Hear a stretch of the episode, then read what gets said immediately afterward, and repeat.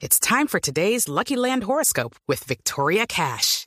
Life's gotten mundane, so shake up the daily routine and be adventurous with a trip to Lucky Land. You know what they say. Your chance to win starts with a spin. So go to LuckyLandSlots.com to play over 100 social casino-style games for free for your chance to redeem some serious prizes. Get lucky today at LuckyLandSlots.com. Available to players in the U.S., excluding Washington and Michigan. No purchase necessary. VGW Group. Void where prohibited by law. 18 plus. Terms and conditions apply. Dos de la tarde, 31 minutos. Aquí están las noticias. A esta hora hay fuertes anillos de seguridad con miembros de la policía y el ejército en los alrededores de la cárcel de máxima seguridad en Cómbita, en Boyacá, donde en las próximas horas será trasladado alias el desalmado, el asesino de los niños en el departamento de Caquetá. Allí se encuentra Gonzalo Jiménez.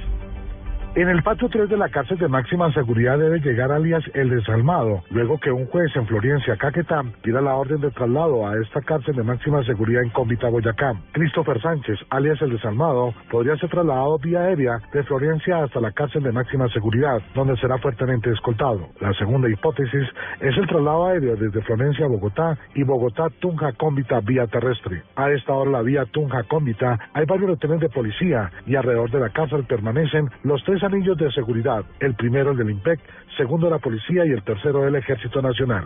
Desde la cárcel de máxima seguridad en Cómbita, Gonzalo Jiménez, Blue Radio.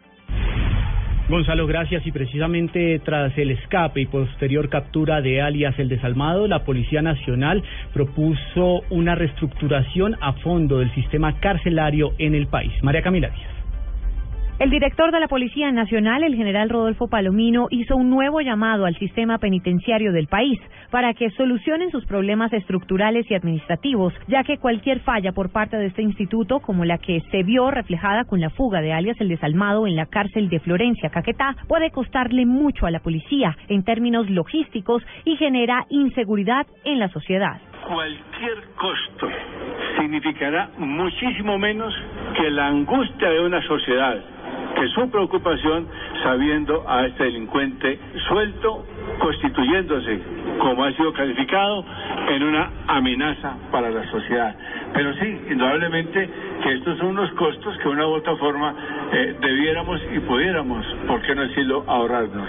El oficial dijo que la confianza y la credibilidad de la sociedad en el sistema penitenciario en Colombia ha quedado nuevamente cuestionada con esta fuga. María Camila Díaz, Blue Radio.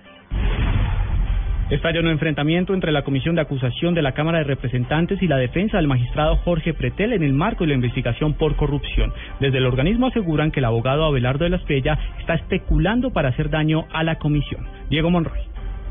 El presidente de la Comisión de Acusación, Julián Bedoya, le pidió al abogado defensor del magistrado Jorge Pretel Abelardo de la Espriella que deje de hacer afirmaciones en donde se especula frente a este caso. Según el representante a la Cámara, estas dejan un manto de duda frente a las actuaciones de esta célula legislativa. Este despacho debe de llamar la atención del apoderado del doctor Jorge Pretel para que en el futuro sea exacto en sus afirmaciones. Este despacho no puede permitir que se hagan afirmaciones inexactas o imprecisas. Julián Bedoya, representante e investigador en este caso, dijo que si el magistrado Jorge Pretel no asiste o asiste sin su abogado el próximo 9 de abril, se le aplicará el Código Penal, lo que implica que sea juzgado como reo ausente. Diego Fernando Monroy, Blue Radio.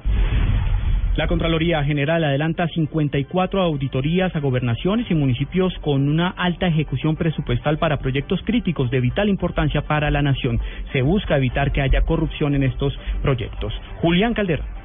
La Contraloría General de la República anunció un estricto control a la ejecución presupuestal de más de 6 billones de pesos que está en manos de 12 gobernaciones y 42 municipios que tienen proyectos de inversión críticos tanto por su importancia para las poblaciones como por su riesgo de detrimento. Dichos recursos deberán ejecutarse dentro del primer semestre de este año y abarcan sectores como salud, educación, vivienda, ciudad y territorio, ciencia, tecnología e innovación. De acuerdo con el Contralor Edgardo Maya Villazón, la idea es dar un nuevo enfoque al Plan de Vigilancia y Control Fiscal 2015, por lo que se va a hacer énfasis en las gobernaciones y los municipios que más ingresos reciben por transferencia de regalías, por lo que se hará auditorías en gobernaciones como Boyacá, Córdoba, Tolima, Antioquia y Huila, y siete municipios de zona de consolidación que son Barbacoas y Magui en Nariño, Caloto y Santander de Quilichao en el Cauca, Mapiripán en el Meta, Cartagena, Belceira en Caquetá y Chaparral en el Tolima, entre otros municipios. Julián Calderón, Blue Radio.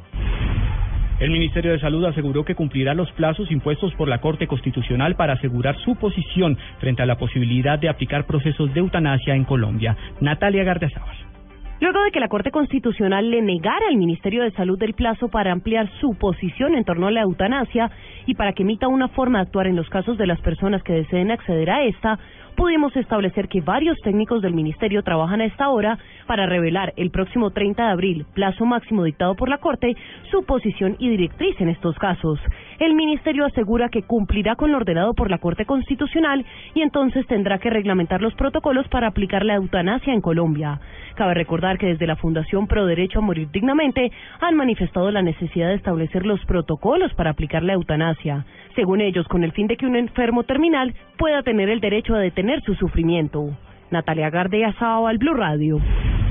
Dos de la tarde, 37 minutos, cielo totalmente encapotado a esta hora en el noroccidente de Bogotá por cuenta de una fuerte llovizna que cae a esta hora no solo en esta zona de la capital del país, sino también en otros lugares. El reporte completo con Daniela Morales. Juan Camilo, buenas tardes. A esta hora para los oyentes en Bogotá, Fuertes lluvias se registran en el centro y norte de la capital, varias complicaciones de movilidad, sobre todo en la carrera 11 con calle 193, 92, 97 y 91 por algunos encharcamientos que se registran en la zona. También en la carrera séptima con calle 170, en la carrera séptima con calle 45, 72 y 39.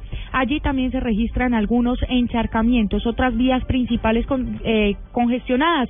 A esta hora la autopista norte desde la calle 134 hasta la calle 85 y la autopista sur en sentido Soacha, Bogotá. En este momento, las autoridades despliegan los operativos respectivos para poder dar eh, vía y agilizar el flujo vehicular. Se recomienda a todos los conductores andar con precaución y encender las luces. Daniela Morales, Blue Radio. Hasta en un 50% se reducirían las ventas de los comerciantes de la terminal de transporte en Bogotá por cuenta de la prohibición para la venta de licor. Juan Esteban Silva. Comerciantes de terminal de transportes han reaccionado en contra de la medida de la superintendencia en la que se restringe el consumo de licor durante la Semana Santa. Los vendedores aseguran que el problema es grave, pues también se afecta la comercialización de comidas de igual manera. Una cosa absurda, porque entonces los locales, ¿cómo se sostenerían? Si no venden bebidas alcohólicas ni comidas que es lo que la gente consume. No, me parece muy mala idea, porque así no debe ser, porque se trata de, de vender y vender comida, vender licor y vender todo lo que necesitan los clientes. Absurdo, porque de eso es que vivimos nosotros los propietarios desde hace 31 años, vamos para 31 años, y eso es lo que vende cualquier terminal terrestre o aérea. Entonces, es una medida que nos va a perjudicar totalmente a los propietarios, comerciantes, en, yo diría que como en un 50%. Dicen que la afirmación de la superintendencia respecto al consumo de licor por parte de conductores no tiene sustento tampoco, pues las empresas realizan controles estrictos en esta materia. Juan Esteban Silva, Blue Radio. Desde el Partido Cambio Radical proponen incluir en el Código de la Policía una contravención para sancionar a aquellas personas que cometan actos sexuales en el transporte público. Simón Salazar. Así es, Juan Camilo. El senador Antonio Guerra radicó un proyecto de ley que propone la creación de una contravención especial de abuso sexual en transporte público en el Código Nacional de la Policía. Según el congresista, algunos ciudadanos aprovechan la congestión en los sistemas de transporte para realizar conductas que atentan contra la libertad sexual de otras personas y su integridad sin recibir algún tipo de castigo por estos actos. Hemos encontrado testimonios de personas que han sido sujetas a este tipo de conductas incorrectas, indebidas, que no encuentran que sus eh, agresores sean sancionados severamente. Con este proyecto, a aquellas personas que realicen tocamientos en partes íntimas del cuerpo de otra persona sin su consentimiento o realicen actos obscenos, incurrirá en arresto de tres a nueve meses y una multa de uno a seis salarios mínimos. Simón Salazar, Blue Radio. En información internacional, con un presupuesto austero, se celebrará el próximo 15 y 16 de junio la Asamblea General de la Organización de Estados Americanos. La noticia con Miguel Garzón. El Consejo Permanente de la OEA fijó hoy esa fecha y la capital estadounidense como lugar para la cita anual de cancilleres del continente, un mes después de que Haití, que debía ser el país anfitrión de la Asamblea General, renunciara a encargarse de la reunión por motivos económicos y logísticos. Dado que ningún Estado miembro se ofreció a acoger la cita, la Asamblea General será realizada en la sede de la Secretaría General, según el reglamento del organismo. 14 países, a propuesta de Uruguay, pidieron que el tema central del encuentro sea el presente y el futuro de la OEA, aprovechando que será la primera Asamblea general del ex canciller uruguayo Luis Almagro, elegido este mes secretario general y que sustituirá desde el próximo 26 de mayo al chileno José Miguel Insulza. Sin embargo, Nicaragua, Bolivia y Venezuela pidieron que la decisión sobre el tema se retrase hasta después de la Cumbre de las Américas, que se realizará el 10 y el 11 de abril próximos en Panamá. Miguel Garzón, Blue Radio.